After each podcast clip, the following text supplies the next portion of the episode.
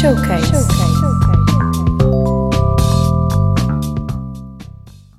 Para celebrar os 11 anos da ESCS FM, o Showcase esteve à conversa com o Piro dos Cassete Pirata, onde falámos um pouco sobre o que é o novo álbum A Semente. Podes ouvir este showcase e muitos mais na voz que tu conheces. Piro, obrigado por teres aceito o convite, antes de mais. Obrigado, Will. Muito obrigado. Um, se calhar começamos pelo, pelo novo álbum, A Semente. Uh, foi completamente diferente do, do, da Montra, não é? Ou seja, a Montra não tinha uma, uma narrativa tão.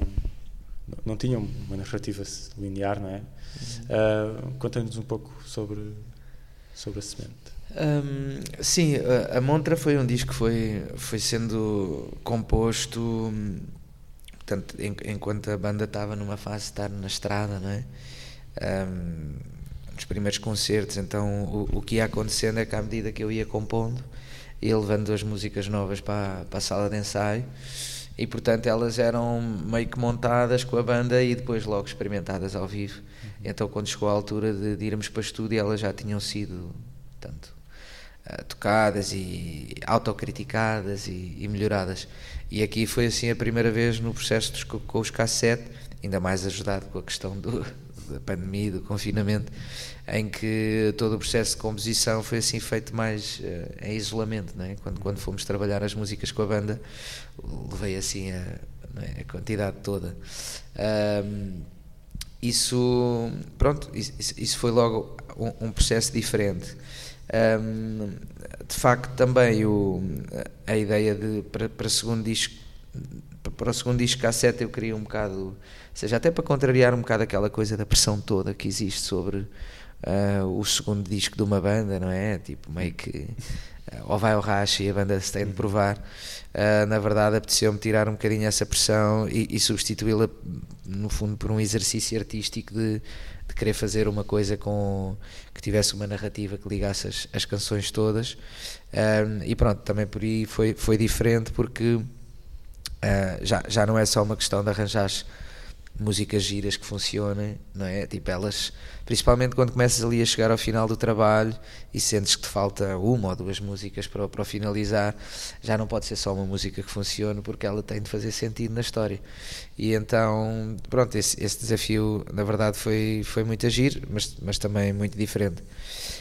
Um, mas na parte musical, não acho que o corte seja tenha sido assim tão grande, ou seja, acho que muita da matriz daquilo que é a cassete pirata tentámos manter.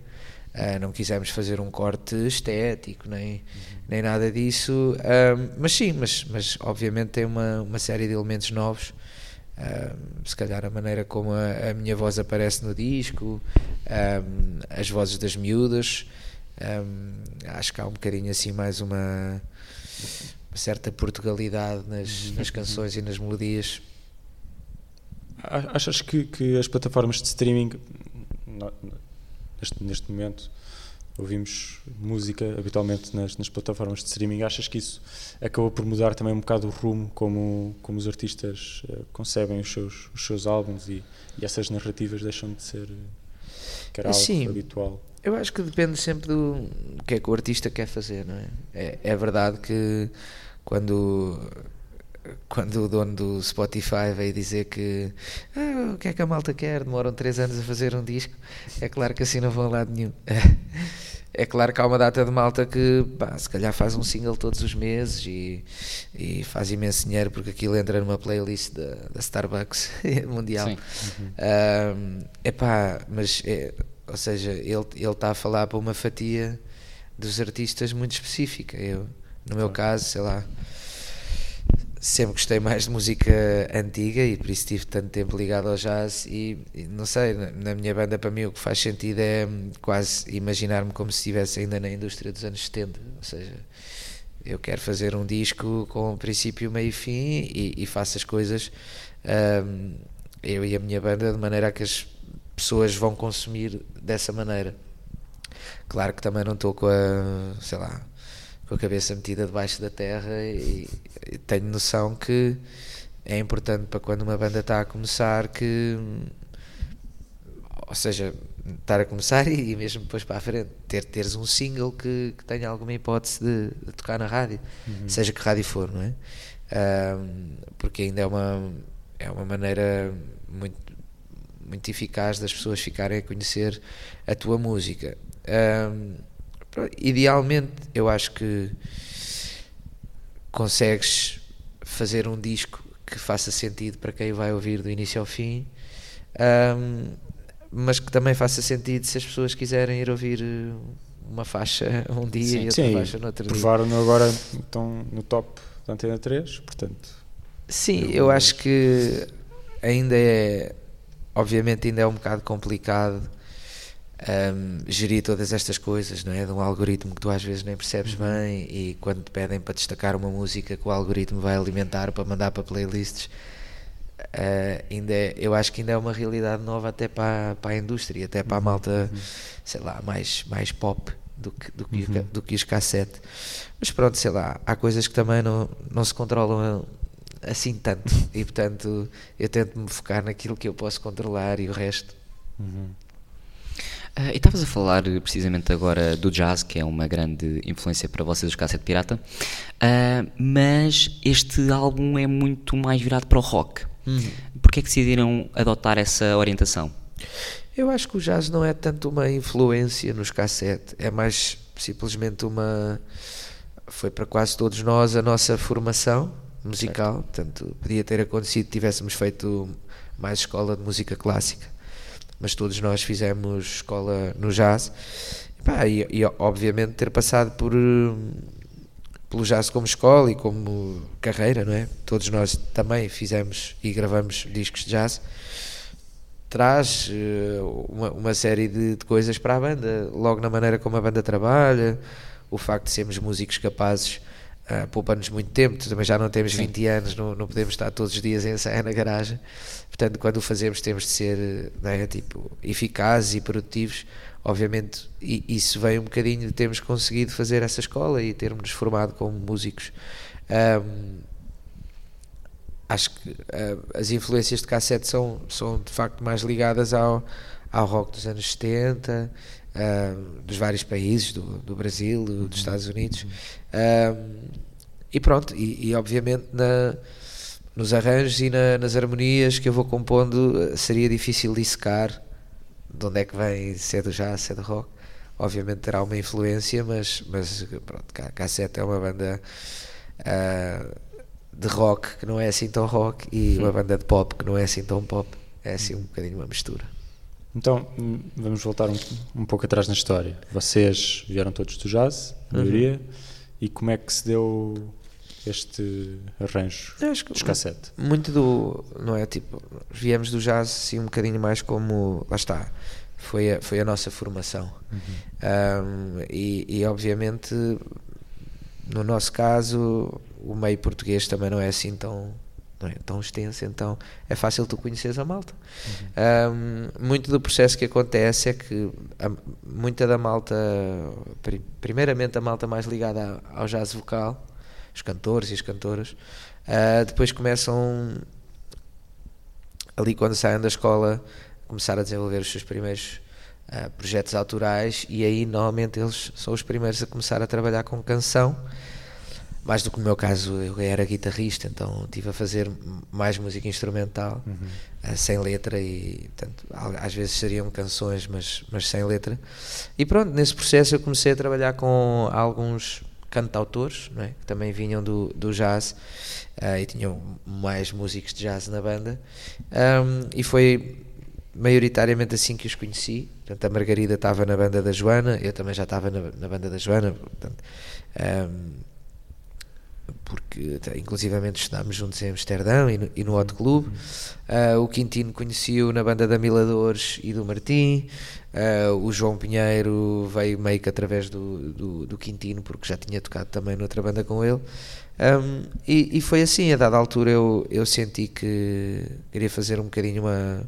Não uma pausa assumida, porque eu continuei a gravar e continuo a gravar discos de jazz, mas acima de tudo queria também. Eu estava a gostar tanto de trabalhar as canções com outros artistas uhum, e outros uhum. colegas que começou a fazer sentido que também queria trabalhar as, as minhas próprias músicas. Claro, claro.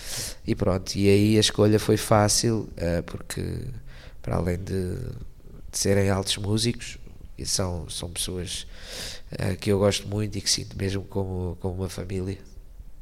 Que é o mais importante acima de tudo. Desculpa, não É o mais importante.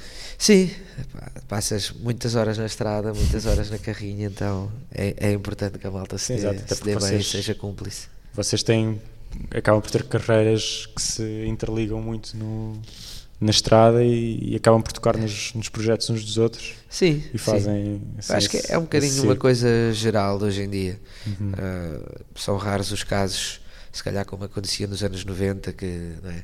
quem estava no GNR estava no GNR, quem estava com o Sérgio Godinho estava com o Sérgio Godinho.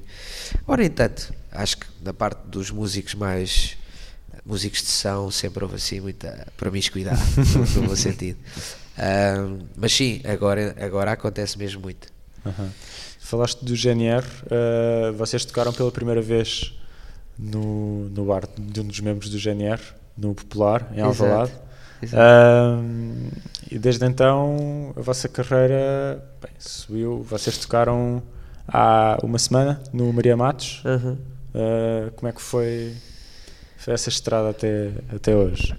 Olha, uh, parece que foi muito tempo e, e, e, ao mesmo tempo não foi. E, e é isso, e ao mesmo tempo parece que foi ontem.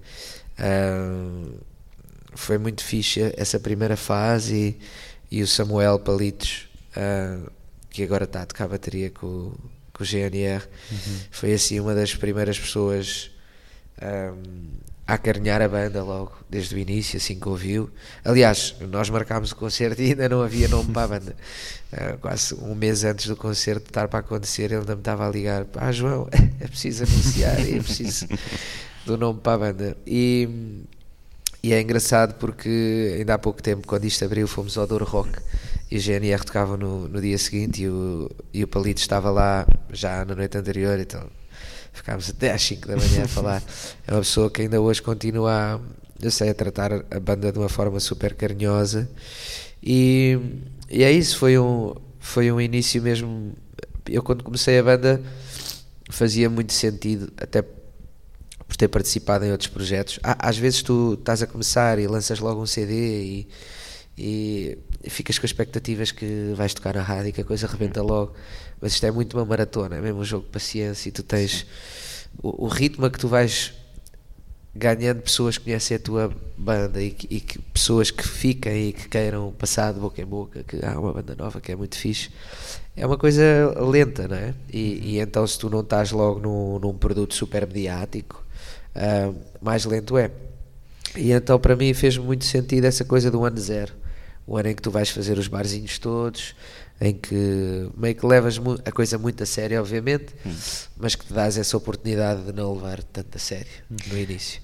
Uh, pá, para a banda se conhecer, para eu, eu próprio nunca tinha cantado, nunca tinha sido frontman, e então era assim uma coisa de ganhar conforto uh, e não, não te mandares logo aos lobos, sendo que na verdade esses são os concertos mais difíceis uh, para pouca gente. E uhum. sei lá, quando vais para trás do sol posto e tens a certeza que ninguém ali conhece a tua banda e conhece um único refrão. Uh, esses são os mais difíceis, mas pronto, no Popular não foi o caso porque aquilo estava cheio de amigos, o público estava comprado e então foi logo assim uma experiência muito fixe. Depois desde aí, lá está, eu acho que o facto de nos termos dado essa oportunidade do ano zero foi sentir que a coisa foi sendo, sendo muito orgânica e muito gradual, ou seja, uh, não, não, não passas de ensaio para a garagem para ir logo a um festival gigante a uhum. uh, mostrar-te. Então, quando aconteceu de repente termos assim um Super Bowl em stock, já com um mar de gente, já, já, não, foi um, já não foi um choque, um choque. já lá está, porque, porque também esses pequeninos são os mais difíceis depois quando chegas e tens um mar de gente à frente, ficas tipo, ah, este aqui faz-se na boa. Um bocado a título de curiosidade pessoal, tu há bocado tinhas dito, pá, nós marcámos o concerto e ainda nem sequer tínhamos nome para a banda. Uhum. E isto dos nomes das bandas fascina-me o porquê uh, de ser assim. Cassete Pirata, desde já digo que é um excelente nome. Uh, porquê Cassete Pirata? Olha, lá está. Uh, foram meses de desespero porque não aparecia nenhuma ideia de jeito. E, e houve um dia que lá está, já estávamos a ensaiar para, para gravar um videozinho com três canções e, e a ensaiar para esse primeiro concerto. E, e, foi o António Quintino, o baixista, que chegou e tipo: Olha lá, estive a pensar em casa, então se fosse cassete pirata e tem lá a pir no meio e tudo. E eu tipo: ah, Olha, por que não? Why not? E, e sei lá, depois fui para casa um bocado a tentar aí já a tentar relacionar-me, eu convencer-me que gostava do nome e comecei a perceber que na verdade fazia muito sentido uh, toda essa ideia de, do ano zero e de começar as coisas com calma, sem ter grandes expectativas, a ideia é ficar cá muitos anos e gravando discos e, e lembrar-me um bocadinho que todo esse conceito à volta das cassetes já, já não é do, do, vosso tempo, também não é do também não é bem do meu o meu tempo já era mais mini discs ah. mas mas, ou seja, nessa altura em que a malta apanhava no rádio as músicas e gravava nas cassetes e depois preenchia, escrevia à mão para dar a alguém, não é? Um amigo ou, ou uma namorada. É, ou seja, é uma coisa super. Eh, dava bem mais trabalho do que hoje Sim. em dia selecionar uma playlist e mandar, não é? Mas lá está, e... isso tem toda outra magia. O, o, ir à procura, o sacar a música, agora é muito fácil, perde o encanto todo. Exato. E então hum, eu achava, achei, achámos todos que então todo esse essa simbologia atrás do, do que significava uma cassete pirata na verdade nos uh, nos servia como banda com as nossas personalidades com o que com o que vinhamos aqui tentar fazer na indústria musical portuguesa e pronto e ficou. E ficou muito bem. Então há bocado estavas a falar do desses, desse ano zero e desses uh, locais mais mais pequenos ser mais difíceis. Vocês, antes da pandemia, tinham uma tour pela, pela Nacional 2 uhum. uh, pensada. Um, era também um, um, desafio para vocês voltar a fazer essa estrada de locais pequenos com, com um público que se calhar não vos conhece tão bem. Sim, eu acho que eu acho que esse é o esse foi um bocadinho foi de facto a razão para termos tido essa essa ideia dessa iniciativa.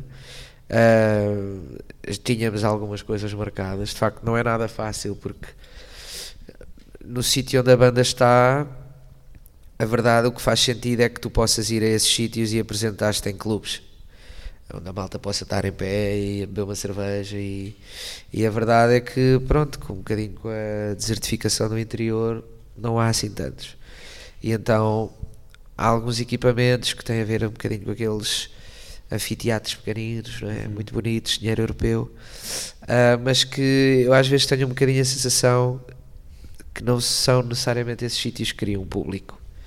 Uh, acho que os clubes criam mais público. Uh, aqueles sítios onde sabes que podes ir à sexta-feira e que vais uhum. ver uma banda de covers ou do, ou do que seja e cria músicos porque depois a malta, os miúdos querem ir lá tocar e, e a verdade é que esses sítios, uh, eu lembro-me há uns anos atrás ter a sensação que existiam mais. Uh, mesmo quando eu tocava jazz, não era assim tão difícil ir tocar de terra em uhum. terra a um, a um bar desses. Uh, isto porque depois as salas maiores, uh, quer dizer, estar a, estar a arriscar alugares um sítio desse ou ires à bilheteira Pois são sítios com, com, muitos lugares e se ficam lá 100 pessoas, que para nós é ótimo, estar, ou 50. Uh, ah, mas depois ficas com aquela sensação meio estranha que aquilo está quase vazio. Então não é assim tão fácil. Uh, mas, mas tínhamos alguns, íamos a, está, a Faro, a Chaves, íamos, uh, uhum. estava quase marcado a Lausanne, íamos aos Bons Sons, uh, e, e pronto, depois acabou por não acontecer, uhum. caso do Covid, mas, mas obviamente uh, que, que é uma coisa que queremos uh, todos os anos e todos os lançamentos de disco uh, tentar forçar que aconteça, também um bocado para contrariar essa tendência de, da malta ter de sempre Lisboa, Porto, Coimbra, Aveiro e, e pronto, tentar tentar também nós, tocar para, para a malta que está no interior. Nós há pouco tempo tivemos com, com, com uma banda que são os, os Solar Corona, que são de Barcelos, uhum. e falámos efetivamente sobre isso, porque Barcelos há uns anos era quase a capital do rock a nível nacional uhum. e hoje em dia fecharam todos os clubes que havia e já só há o teatro, o teatro yeah. Gil Vicente. Uh, e o que, eles, o que eles estavam a dizer era, era que fugiram todos para, para a Vila do Conde, para, para o Porto, e, e essa, o que se falava que ia existir uma descentralização acabou por Não, não, uma. exato, acho que, não está, acho que não está a acontecer. Eu sou de Coimbra e os meus amigos de escola, tipo da, primária e do quinto ano, estão praticamente todos a viver em Lisboa, no Porto. Ah, e pronto, e Coi- Coimbra mesmo assim é- não é, Uhum, uhum. é, também é uma cidade grande. Pois, epá, fica dramático porque depois isto, não é? Tipo, estas, estas dinâmicas do país criam estas dificuldades em que tu, tu queres lançar um disco e queres tocá-lo e queres ir apresentá-lo às pessoas, mas depois começa de alguma maneira a faltar esta infraestrutura ah, orgânica e, e é isso, uma coisa que eu acho que começa a acontecer e que é muito fixe é que esta malta que veio viver para as grandes cidades no verão ou na Páscoa, ou o pessoal que vai mais ao fim de semana à terra, vai tentando começar, agora assim, pessoal mais pós 30, a, a juntar essa vontade com o pessoal mais novo para organizarem coisas. Pá, e, e acontecem, é isso, programações muito giras e eventos muito giros. Ah, pá, eu só posso esperar que isso continue a, a acontecer e a ser alimentado. E, e pronto, e acho que depois às vezes há um bocadinho uma falta de atenção a nível das autarquias, porque se for preciso investe-se e gasta-se muito dinheiro em coisas mais para, não é? Tipo fireworks. E às vezes uma associação dessas que podia perfeitamente, com pouco dinheiro, ah, para todas estas novas bandas, pá, com, alta, com muita qualidade, que, que agora uma, pessoa- uma alta vê, ah, que, que estão em Portugal. Ah, e se calhar com pouco dinheiro conseguia-se fazer um circuito altamente e as bandas conseguiam lançar um disco e fazer 14, 15 concertos ah, por aí. Ah, inclusivamente a, a- a música precisa disso e as bandas, as bandas para ganharem, nós estamos a competir com malta. Eu costumo sempre dar este exemplo, uma malta que, epá, ontem estive num festival e estavam uns miúdos australianos a tocar muito bem, e, tipo, mesmo banda de festival e uma coisa incrível. Tu vais ver ao site, eles têm uma World Tour de 3 meses e isso não acontece em Portugal. Obviamente, se estás a tocar eh, 60 datas seguidas, a música chega ao sítio, bem, é como no futebol, é? Claro, tipo, a malta se treina todos os dias, tem concertos todos os dias, tu vais sempre aumentando a qualidade, vais sempre fazer, fazer coisas mais e melhor e, e pronto, tocarmos pouco também às vezes eu, eu imagino que, que dificulte depois todos os, os, os processos de exportar música, por exemplo, não é?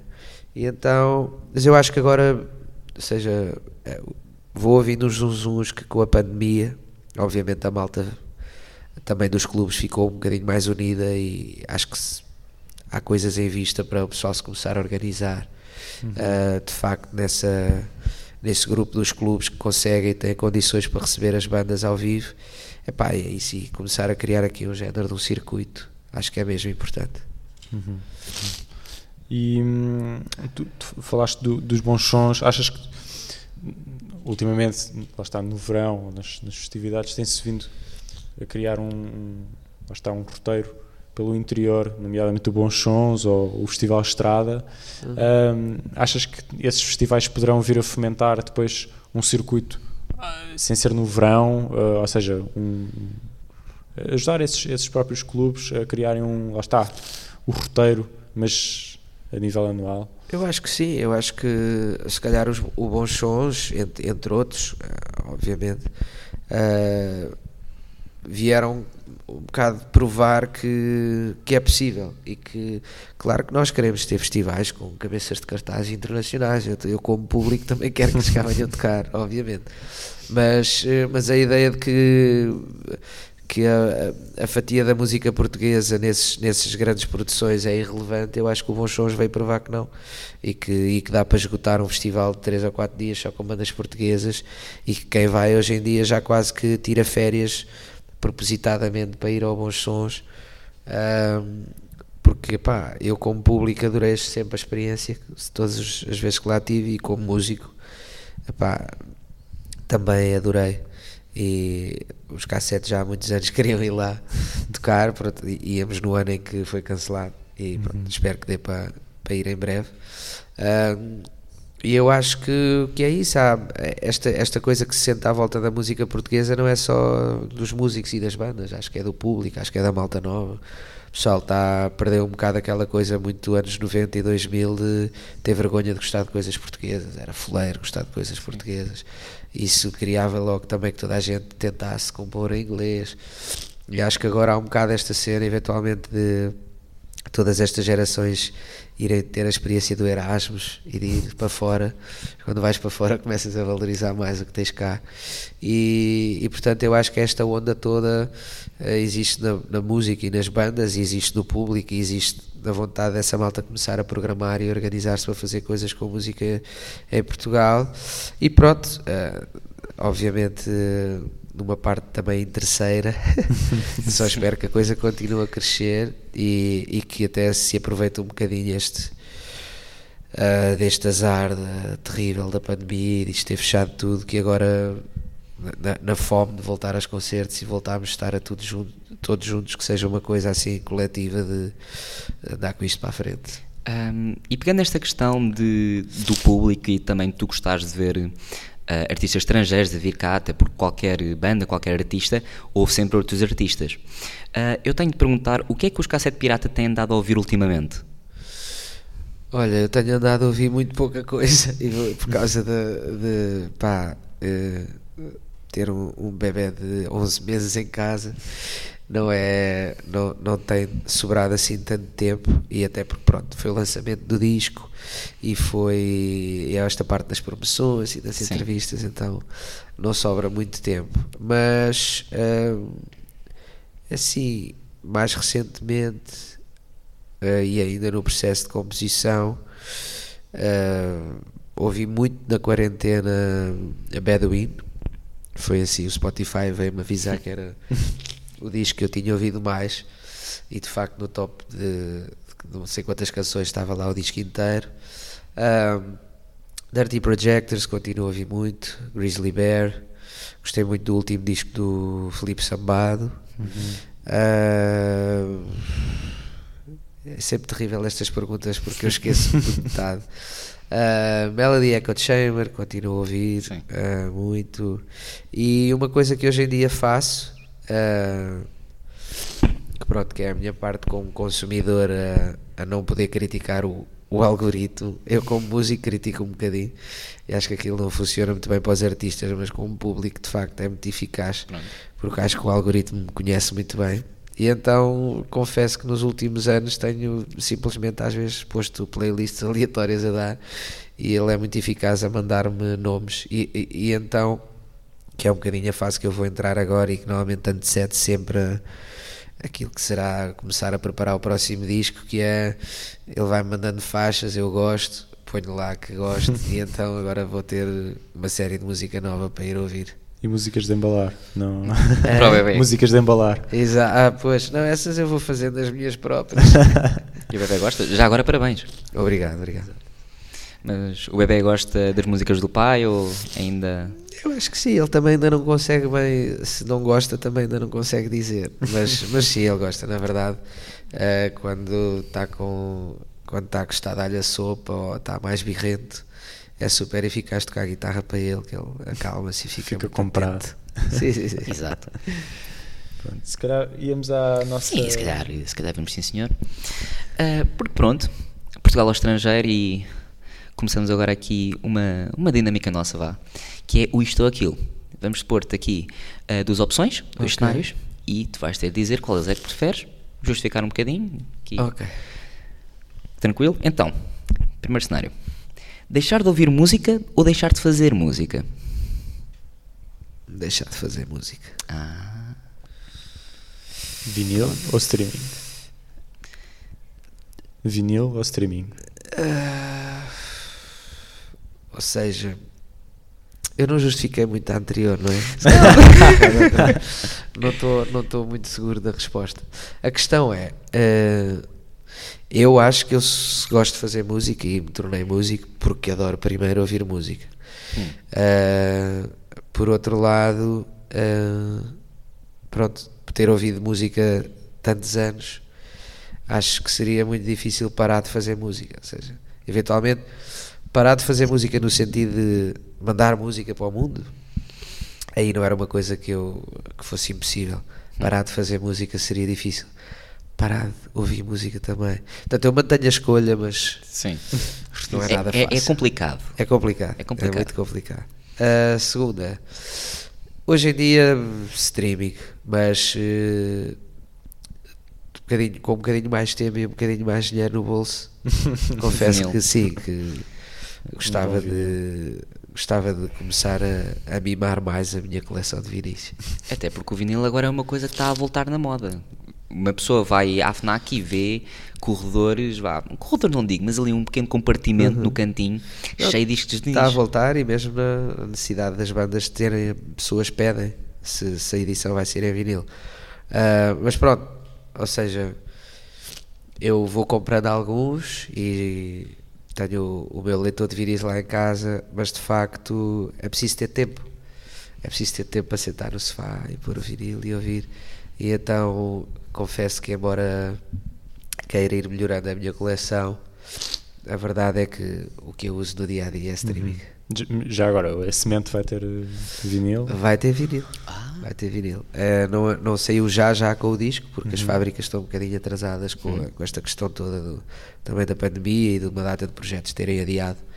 Então ficou assim um bocadinho mais difícil para eles, mas entre o final do ano e o início do próximo vai, vai ter vinil. Voltando aqui à nossa questão de o que é nacional é bom e comprado com lá fora, Lisboa ou Amsterdão? Lisboa, claramente. Epá, eh, Amsterdão é uma cidade altamente e, e eu adorei viver lá e foi uma, uma experiência linda. Mas eh, para, para mim, há, há portugueses que, que não têm problema nenhum com isso, mas para mim aquele clima não dá. é sempre muito cinzento e mesmo ter vindo de Coimbra cá para baixo, é pá, o Lisboa tem tantos mais dias de céu limpo e azul e com uma luz inacreditável e isso faz o, sei lá, a mim faz-me feliz e melhora-me o meu E dia. de brisa solar. De brisa solar. Exatamente, fala muito sobre isso. Então, a próxima é Popular ou Salão Brasil?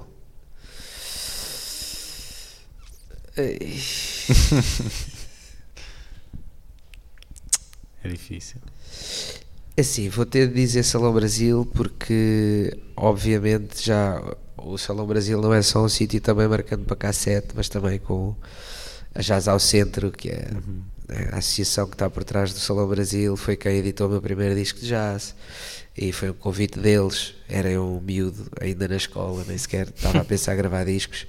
Ah, no início da minha carreira foi sempre um bocadinho aquele sítio que eu tinha a certeza que ia estar público porque tinha os pais e os amigos e os amigos dos pais. E portanto já são muitos anos de histórias ligadas com o, com o Salão Brasil.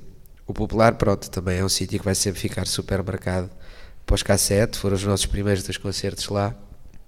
Mas pronto, infelizmente também se não me engano acho que fechou eh, com a pandemia, portanto pronto Desculpa, Samuel.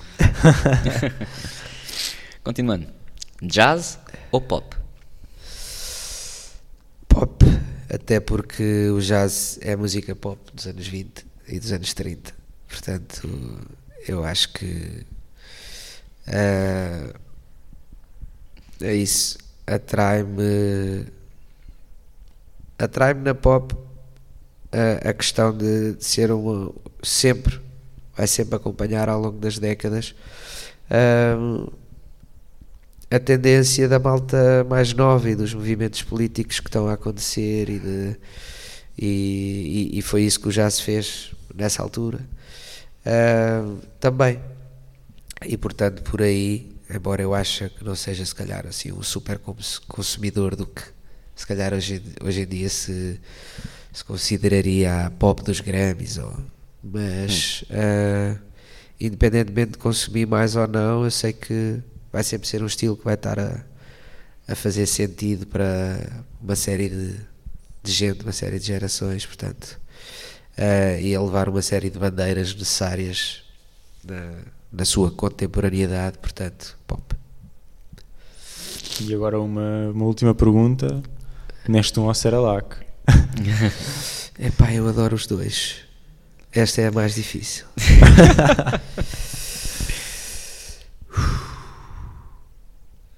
E que neste um, se for neste um. Não, neste um só, só, Só só o o normal, o, clássico. mel. Agora é mesmo difícil. O que me tá, eu diria neste um, só que depois o Cerelac quando faz aqueles grumos, Ah, sim. muito difícil. Ou não seja- consigo, esta não consigo. Queres dizer que depende um bocado do modo de preparação? Sim, e, e a verdade estou- a falar nisto e não, e não como há imenso tempo. Acho que agora amanhã vou comprar.